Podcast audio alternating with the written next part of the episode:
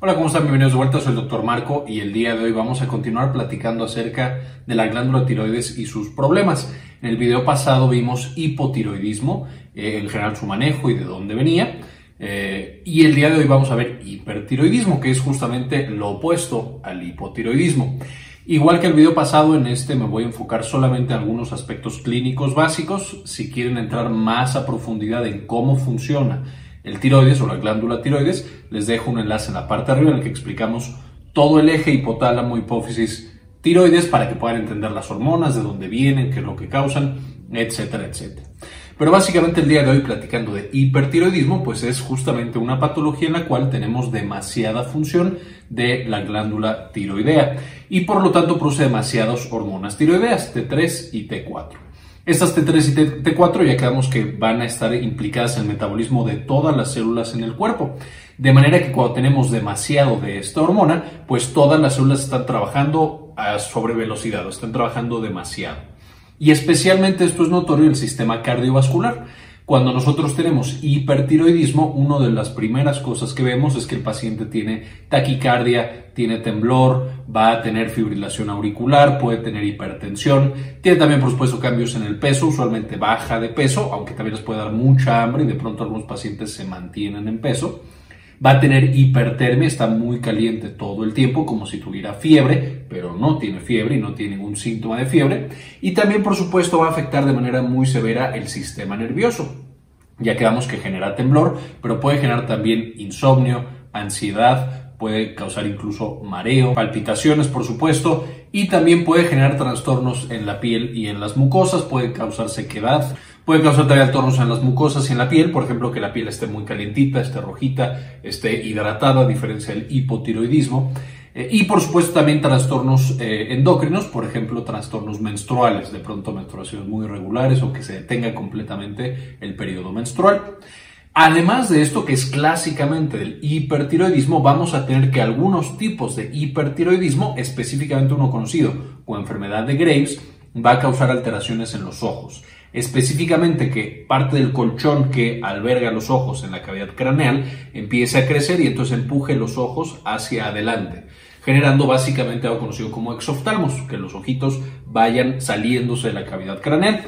Usualmente no es tan severo, pero se puede notar sin embargo, cuando es muy severo, puede incluso, si no se da un tratamiento adecuado, causar que el ojo salga de la órbita. Entonces, por supuesto, esto tiene que atenderse de manera oportuna. Ahora, este hipertiroidismo la versión más severa va a llamarse tirotoxicosis, que es justamente cuando tenemos demasiadas hormonas tiroideas y principalmente nos dan alteraciones cardiovasculares que pueden llegar, una vez más, a poner en riesgo la vida de nuestros pacientes. Así como teníamos el mixedema en el hipotiroidismo, que es la versión más severa, y el coma, acá tenemos la eh, tormenta tiroidea o tirotoxicosis, que de nuevo es una versión muy severa de, o mucho más severa del hipertiroidismo.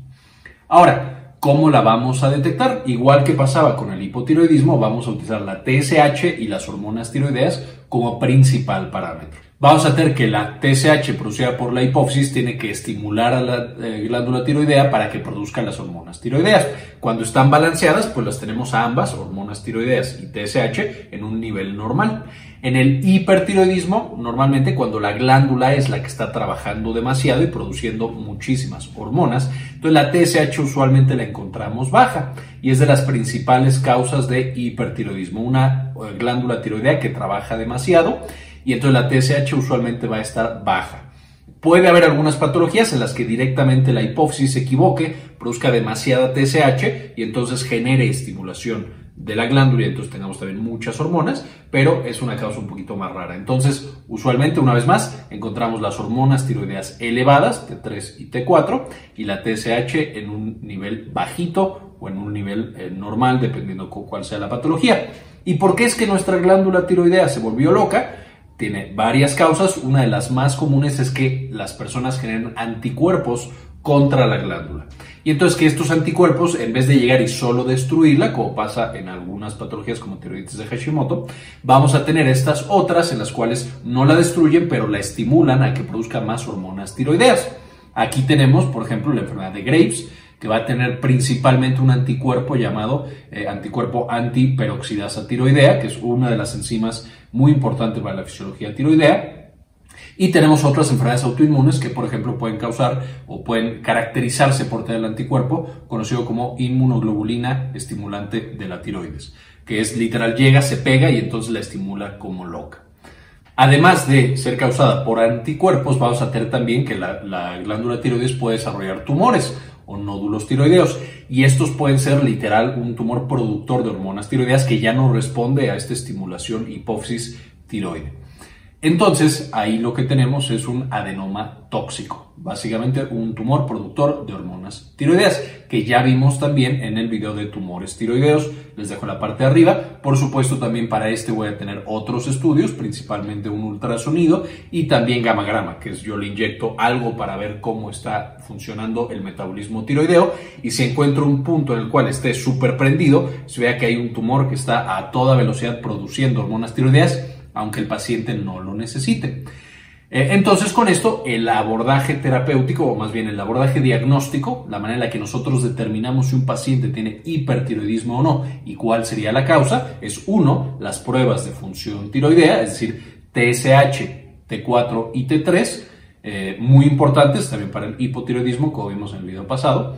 Voy a necesitar también una prueba de anticuerpos, usualmente o los más eh, importantes son los ya mencionados, que es el anticuerpo contra la peroxidasa tiroidea o TPO y la inmunoglobulina estimulante de tiroides o TSI. Entonces los anticuerpos son el segundo paso y el tercer paso, no siempre necesario, pero es justamente ver la función y la forma de la glándula a través de un ultrasonido y también a través de una prueba de función que puede ser un gamma Una vez que nosotros determinamos que este paciente va a tener eh, hipertiroidismo o que tiene tirotoxicosis o tormenta tiroidea, pues tengo que dar el manejo. El tratamiento primero que nada es, si el paciente tiene alguna urgencia, es decir, tiene una hipertensión severa, tiene taquicardia severa, le falta el aire, a lo mejor pienso que va a tener un infarto por ese nivel de hipertiroidismo, pues lo primero es apagar o disminuir la función del sistema nervioso simpático, que básicamente es el que genera todos esos síntomas de hormona tiroidea muy elevada y que puede matar al paciente. Y eso lo hacemos a través de beta bloqueadores que es un medicamento que bloquea ciertas partes del sistema nervioso simpático. Eso esencialmente va a bajar la presión arterial, la frecuencia cardíaca, eh, previene que el paciente desarrolle más adelante una arritmia fatal, etc. Entonces, de urgencias podemos dar ese tratamiento. En segundo paso, tenemos que disminuir los niveles de hormona tiroidea. Y para eso tenemos dos grandes eh, medicamentos. Uno, el metimazol y dos, el propiltiuracil. Estos dos medicamentos son esenciales en el manejo del hipertiroidismo, pero en poblaciones diferentes. El metimazol, no confundir con metamisol, yo sé que suenan muy parecidos, pero es el metimazol el que funciona para la glándula tiroidea. Va a inhibir una de las enzimas esenciales en la producción de esta hormona, que es la tiroperoxidasa es básicamente la que le pega el yodo ya a la, hormona que va a producir esta glándula. Y entonces este metimazol va a ser utilizado para el manejo de la patología del hipertiroidismo en la mayoría de los pacientes hasta llegar a un tratamiento eh, final, es decir, hasta que ya logremos resolver ese hipertiroidismo que casi siempre, a menos que sea un hipertiroidismo subagudo, casi siempre va a estar eh, caracterizado, va a ser manejado a través de una infusión de yodo radioactivo. Si le, damos un yodo, que el, único tejido que capta yodo de manera ávida en el cuerpo es la glándula tiroidea, cuando nosotros inyectamos o damos tomado, ya es casi siempre tomado yodo radioactivo, este va a ser captado completamente por la glándula y la radiación, por supuesto, es una eh, energía destructiva que va a destruir completamente la glándula y la convierte en tejido fibroso. Y entonces tenemos un paciente que era hipertiroideo y después de este tratamiento con yodo radioactivo desaparece la glándula tiroides y ahora se convierte en un paciente hipotiroideo. Hay algunos pacientes que solo con el medicamento la glándula vuelve como a nivel normal y ya no necesita radiación y se mantiene así. El gran problema es muchos pacientes antes no se destruía la glándula, se dejaba, y entonces tenemos muchos pacientes que a los seis meses, al año, a los dos años, volvían a tener crisis y de pronto, como les menciono, las crisis pueden ser muy peligrosas y matar al paciente por los efectos cardiovasculares. Entonces casi siempre al final vamos a tener que destruir la glándula a través de eh, yodo radioactivo o también de cirugía, a través de una tiroidectomía, literal quitar esta glándula. Ahora, tenemos también pacientes que pueden ser alérgicos al metimazol o que, por ejemplo, tarda demasiado en hacer efecto y ellos tienen su tormenta tiroidea o que están en el primer trimestre del embarazo, en el cual está contraindicado el metimazol.